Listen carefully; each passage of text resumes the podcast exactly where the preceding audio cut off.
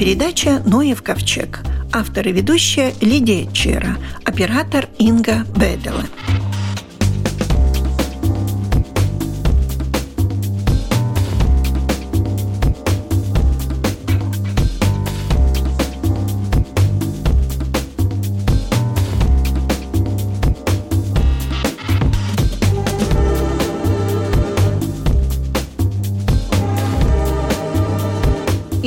Как только в воздухе запахло весной, всех потянуло на природу, а на природе мы ходим вблизи воды. Всегда хочется вдоль реки, вдоль моря, как-то очень приятно. Но есть еще совсем маленькие источники, это родники. И сегодня я пригласила к разговору председателя правления общества родников Эдгара Медведскиса.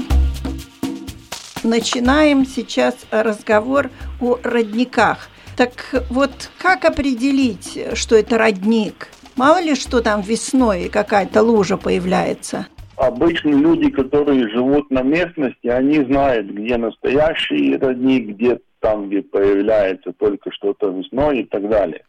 Но весной все родники просыпаются, то есть сейчас они начинают просыпаться, да? Нет, родник не засыпает.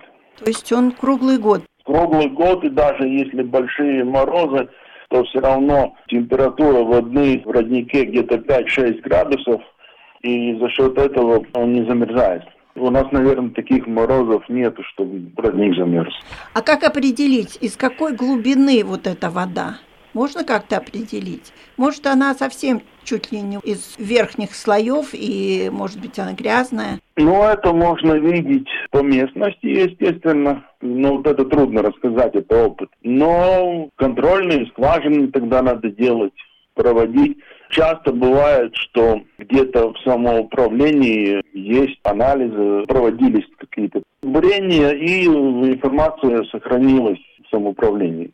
Но ведь качество воды меняется, правильно? Если говорить конкретно про родник, то у родника должна быть в зависимости, естественно, от его геологии большая санитарная зона.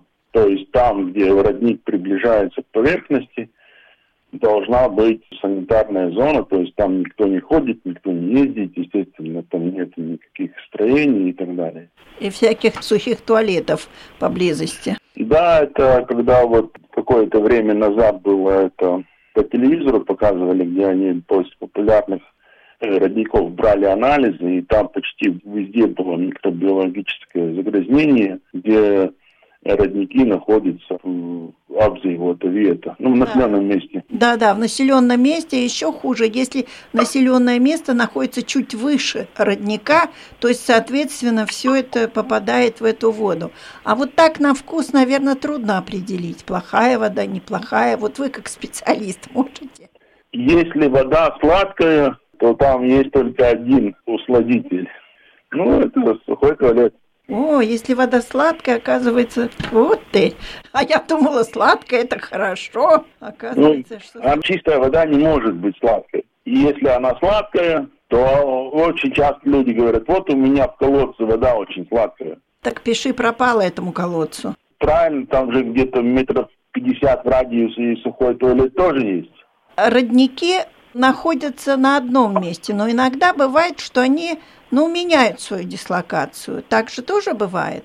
Вот они били в одном месте, а потом где-то спустя какое-то время они поменяли место дислокации. Ну, это бывает редко, я бы так скажу. Это если есть какая-то, например, гора э, глиняная, и там по ней стекает вода по весне, то она может где-то потечь и потом пропасть. Если родник настоящий, если так можно сказать, и там никогда не было человека, то он обычно похож на такую заросшую трясину. То есть он не бьет ключом, там нет такого, как бывают. Нажал кнопочку, и тебе струя попала. Там mm. он просто растекается, да? Да, он просто растекается, и там такая трясина. И дальше уже, когда туда вмешивается человек, то начинается забивание труб, создание разных этих каптажных устройств, там, или деревянные ящики, или что-то еще, чтобы эту воду собрать. Чтобы она текла один... из крана. Да, или из трубы. Да. Это уже деятельность человека, который каким-то образом этот э, родник с ним что-то делает.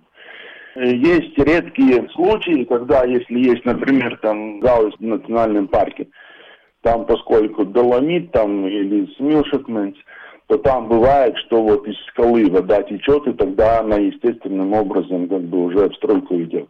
Родник – дело тонкое. Я, конечно, не видела Стабуракс, но видела на картинах, как он истекал, сколько там было родников.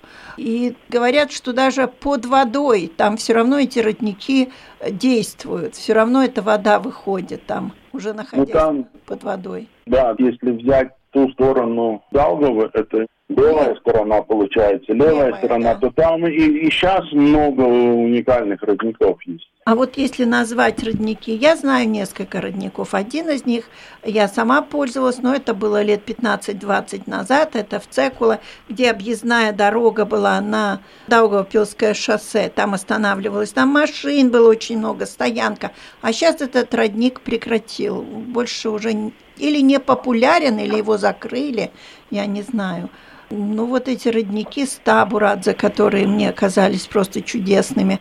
Родники в Пуакайне в лесу были семь родников, но тоже люди пришли, типа помогли в кавычках, и осталось там, я не знаю, два или три из семи родников. В общем, человеческая деятельность очень даже губит природные родники. Ну, я бы сказал так, что у нас родники их не любят по двум причинам. Первое, они мешают строительству. Ну, в любом месте, например, вот под Огры был вариант, что там был родник и так далее. Решили строить там свинарник, построили, естественно, родник закопали и все. Ну, свинарник это вообще не, и, не соседство. И проблема в том, это одна из тех вещей, которые мы пытаемся заниматься, это то, что у нас по законодательству родник никаким известным образом не защищается. Если ему не удалось, посчастливилось роднику попасть в какую-то защищенную территорию, например, там национальный парк или еще куда-то, или сам родник не является памятником природным. А такие тоже то, есть. Да, то с ним можно делать что угодно. И в конкретном случае, где мы подключались там с этим свинарником, там э, наше Министерство среды выдало заключение об оценке влияния на среду этой стройки, и там было написано, что вот там в восточной части, там есть родники, там будет трудно вам проводить коммуникации. Все. А есть родники природные памятники? Да. Какие? Кроме Стабурагза. Ну, Стабурагза уже нету. Ну, нету. Ну, есть Сигулда, Салтоводс, Дукуляводс под Валмерой, Давида Дзирноводс, был раньше там под Адамово, под Даугавпилсом. Его затоптали. А это около Адамова озера? Около Адамова это место, там около Даугава он был. Затоптали просто, обрушили все. Но родников у нас на самом деле много, да? Их становится больше или их становится меньше? Э, Какой-то подсчет или мониторинг, скажем так, ведется? Скажу так, у нас в Латвии больше тысячи озер. И то не все посчитаны, наверное. Да, там уже те, которые поменьше, там не все имеют статус озера. А если говорить про родники, их десятки тысяч. Их очень много, посчитать их никому не удавалось пока. Можно посчитать самые популярные, известные и так далее, но такой цели посчитать родники, это работа, не знаю на сколько лет, и кто это будет оплачивать. Да, но в принципе родники есть у нас их много, но качество воды каждый, кто хочет, может набрать и пойти и сделать анализ. Но это дорого, по-моему. Это вторая вещь, почему у нас э, не любят родники, потому что если родник популярный, там его посещает большое количество э, людей, и родник используется для питьевой воды забора, то по закону получается, что самоуправление должно проводить мониторинг и там делать ряд вещей, которые, естественно, никто не хочет делать, это стоит денег, и они как-то пытаются не делать акцент на эти родники. Хотя люди очень любят родниковую воду. Я бы сказал так, что родник в природе Это не источник, где пойти набрать воды. Вода есть в кране, воду можно купить в магазине. Это геоморфологический объект, который имеет свою уникальную геологию. Он создает айнову, он часть пейзажа. Очень часто бывает, что там маленький родничок прогрыз большой овраг, и там внизу уже течет. То есть он там непонятно сколько тысяч лет уже течет, чтобы прогрызть такой большой овраг. И вокруг родников всегда за счет того, что родник не замерзает, у него там все время плюс 5, плюс 6 градусов вытекает.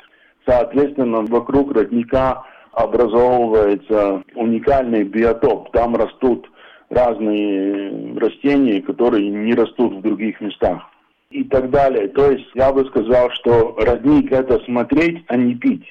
Вы же согласны, человек – существо такое, если родник, но надо же хоть воды попробовать. Насчет попить это тоже, как бы если есть родник, если глазом не видно каких-то источников загрязнения, например, если есть сельскохозяйственное поле, то это рискованно, потому что поле удобряется, и, естественно, это, скорее всего, все в роднике. И если у воды нет ярко выраженного запаха, цвета или чего-то еще, ну, например, есть родник в Кемере, ну, из него можно набрать стаканчик, но пить что-то не хочется по запаху. И зачем это делать? Тогда всегда можно, там, если у родника выпить стакан-два, набрать бутылочку полтора литровой с собой, это все окей. Другая проблема, это если родник используется как источник водоснабжения, то там уже не совсем я бы рекомендовал эту воду собирать, хранить и употреблять, потому что вода портится где-то за 24 часа. Как Авенден? Хотя тоже говорят, что из источника. Вода-то из источника. Но если человек это делает в бытовом порядке, то он забирает воду, которая уже повстречалась с воздухом. А воздух, он грязный. Дальше, если человек там из гаража берет какие-то бутылки, которые у него хранятся, то гарантирует чистоту этой бутылки. И дальше как бы это куда-то отвозится, где это хранится и так далее, и так далее. Если взять тот же самый Венден, там производство, там есть специальное каптажное устройство, которое забирает воду, не соприкасаясь с воздухом напрямую. Дальше есть технологическая линия, мойку бутылок, разливание, пробка и все остальное вещи, которые делаются, которые обеспечивают сохранность воды. Поняла. Но я хочу сказать, что нам плакаться на малое количество питьевой воды – грех. У нас много источников, у нас в изобилии грунтовые воды, которые из крана текут. И мне кажется, правда, пусть оставим эти родники в ну, природе.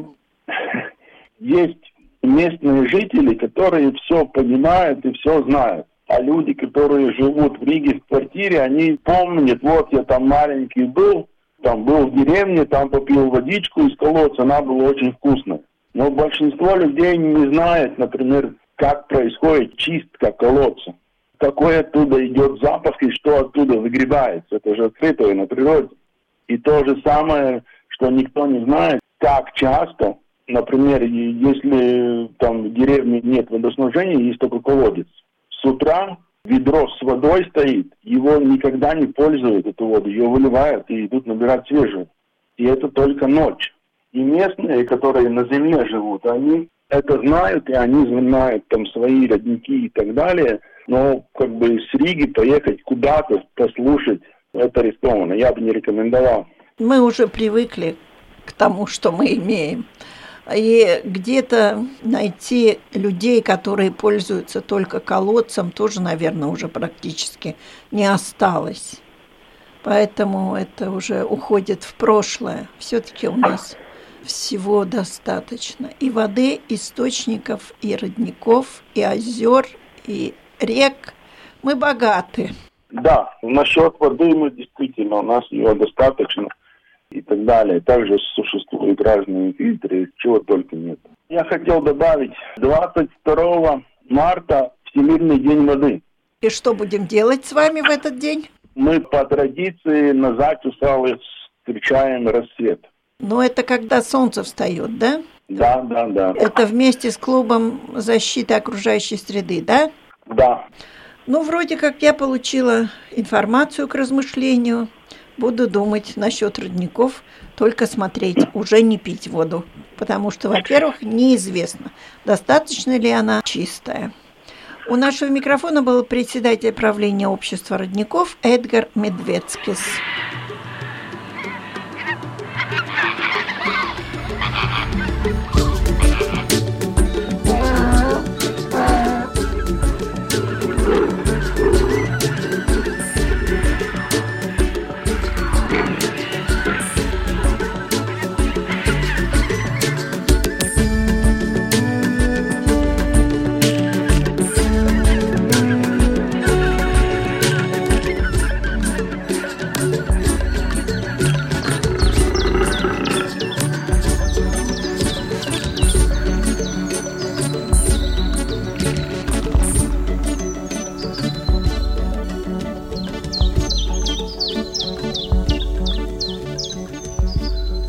А сейчас я бы хотела вас познакомить с летающим орнитологом. Это Антра Стейпнеце, биолог и человек, который сейчас занимается подсчетом птиц, которые находятся над морем. Я правильно сказала?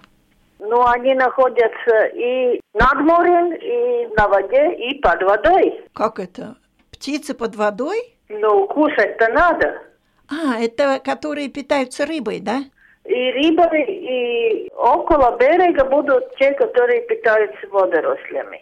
А кто у нас питается водорослями? Шея и способность достать, они очень разные сами. И эта глубина, где разные виды находятся, тоже разные. И поэтому есть виды, которых мы лучше можем с берега, медленно, пешком, с телескопом, и есть виды, которых да? мы никак не можем охватывать только пешком, и поэтому есть учеты с помощью судна.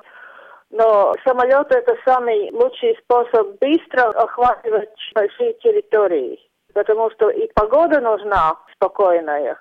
В условиях в последние годы, когда осенние бури плавно переходят уже в весне, самолет оказался в том выбранным методом для этого мониторинга. О каких птицах мы говорим сейчас? Я знаю, только чайки летают около моря. А вы когда-то были весной около моря? Всегда была, да, всегда. Я около моря бываю очень часто. Но а там вы помните есть... такие звуки? Какауль, какауль, что Вообще море не, поет? Не помню такого. Это море так поет? Это так поет морянка. Марья? Есть такая маленькая уточка на полкило. Она гнездится э, на севере, и Балтийское море, у нее э, теплые края. Осенью прилетают, здесь зимуют, и потом э, в июне она опять должна быть там в тундре. Это очень красивая птица, у нее есть зимний наряд, летний наряд, теперь уже мы только что учеты закончили, я уже видела три птицы уже в летнем наряде, когда голова не белая, голова черная, он более приспособлен для жизни без снега летом. Когда-то был очень многочисленный вид, но теперь тоже еще много. Есть такие побольше утки, сингайт турпан. Эти утки кормятся пентосом, то есть всем тем, кто живет на дне моря. Улитки ракообразные, когда очень худо и нет этого корма, они кильку тоже могут брать. Но главным образом это все эти моллюски, и мы так и называем это птицы, которые кормятся бентосом. Бентос а. это все то, что живет на дне моря. Что, турпан тоже очень красивая птичка, уточка? Очень-очень красивая. Лапки красные, сам он такой бархатно-черный. И есть белая полоса на крылья, и у самцов есть белая у глаза тоже. Очень-очень красивое латышское старое э, народное название Юра Стеттерис. Да. Черный, очень-очень красивые птицы.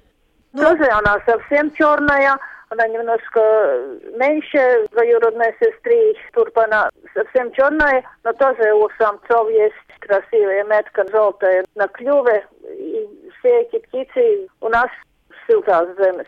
Ну Теплые- да, в теплые море. края. Они здесь гнездятся или нет? В Эстонии немножко турпан ездится, а так все эти северные виды. Они только здесь передохнут немножко и назад к себе. Ну, передохнуть. Им надо сменить костюм. Перья – это белок, главным образом. Так Они что тогда не летают, когда меняют оперение. Это будет летом. Тот период, когда утки не летают, это летом. Это будет э, около новой земли. Вот Марьянка, она очень много ей приходится линять. Те наряды, ну, в общем, все утки линяют два раза в году. А эти маховые перья, это летом. Но здесь тоже ей надо собрать вещества, чтобы, когда она прилетит туда, то очень быстро уже откладку яиц сделать. И сама миграция требует сил.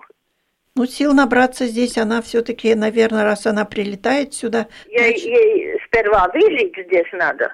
Зима-то могут быть и холодные. Выжить э, и набраться сил для миграции, и набраться сил для беззывания. И много таких уток у нас вообще? Вам с самолета сколько было видно? Самолета мы видим не все утки. Есть полоса, в которой смотреть. И потом все эти данные я даю моему коллегу Айна Сауниш, и он тогда сделает пространственные модели и посчитает, сколько этих уток. И такие учеты делают не только в Латвии. Раз в шесть лет вся Балтика.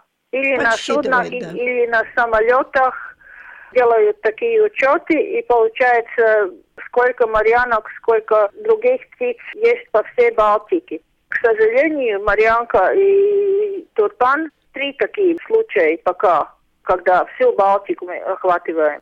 Получается, что было очень сильное сокращение числа до 40-60%, и поэтому оба эти вида уже не охотничьи, уже несколько лет. И по красной книге там получается чувствительный и даже endangered.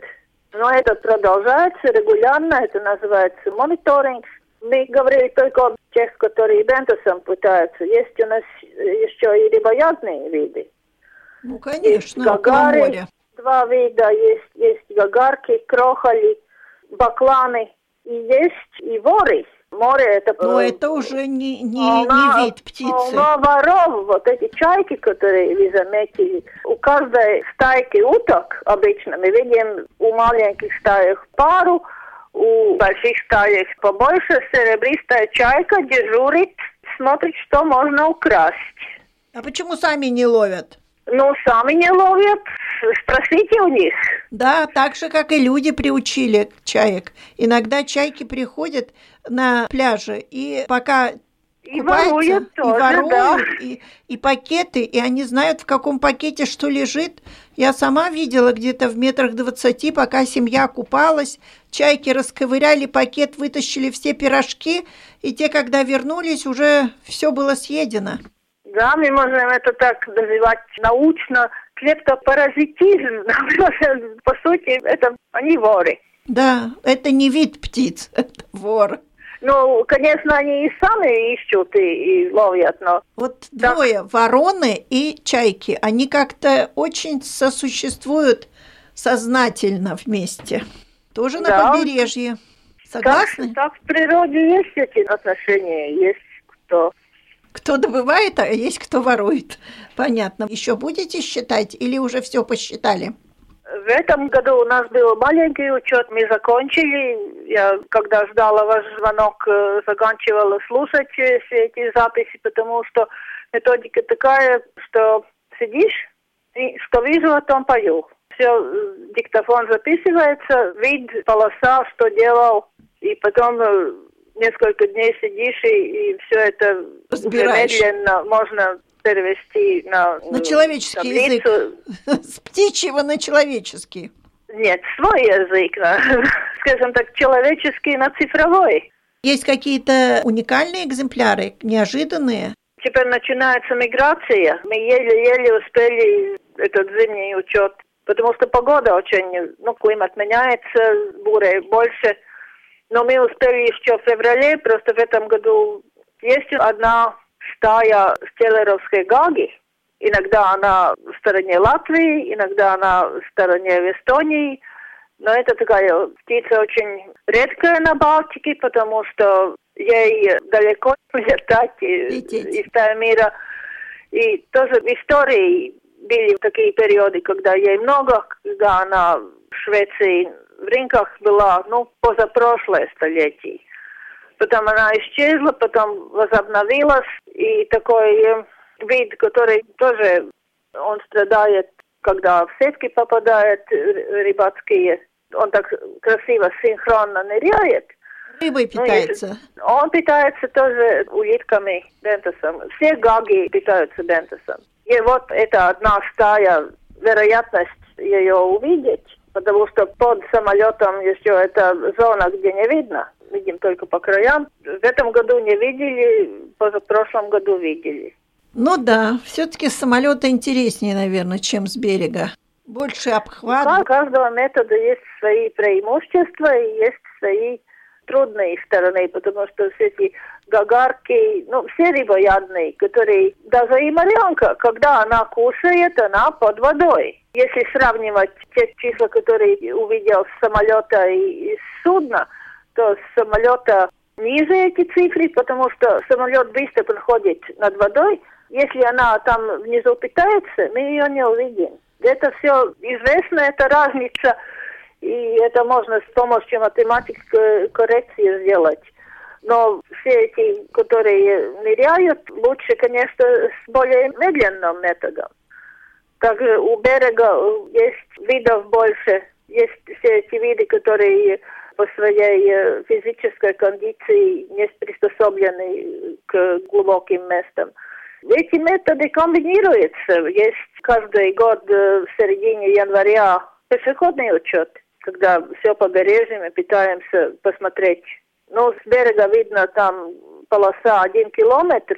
Это тоже каждый год эти данные собираются и тоже посылаем в Wetlands International, организации, теперь сидящие в Нидерландах. Но эти пешеходные учеты уже с конца 60-х происходят. Так что кто-нибудь когда-нибудь подведет итог и сделает анализ, как у нас меняются береговые птицы, количество, качество, все прочее.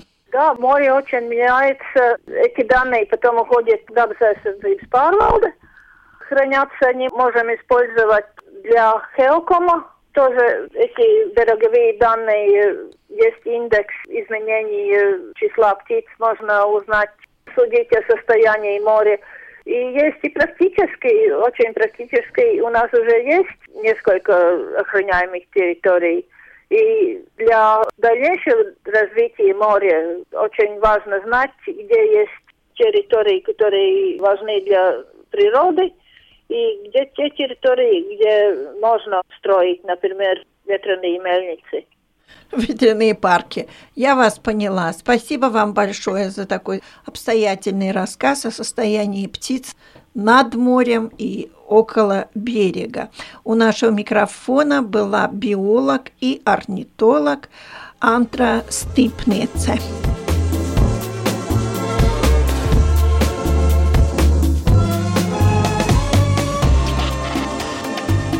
На этом наша передача заканчивается. Всего вам доброго!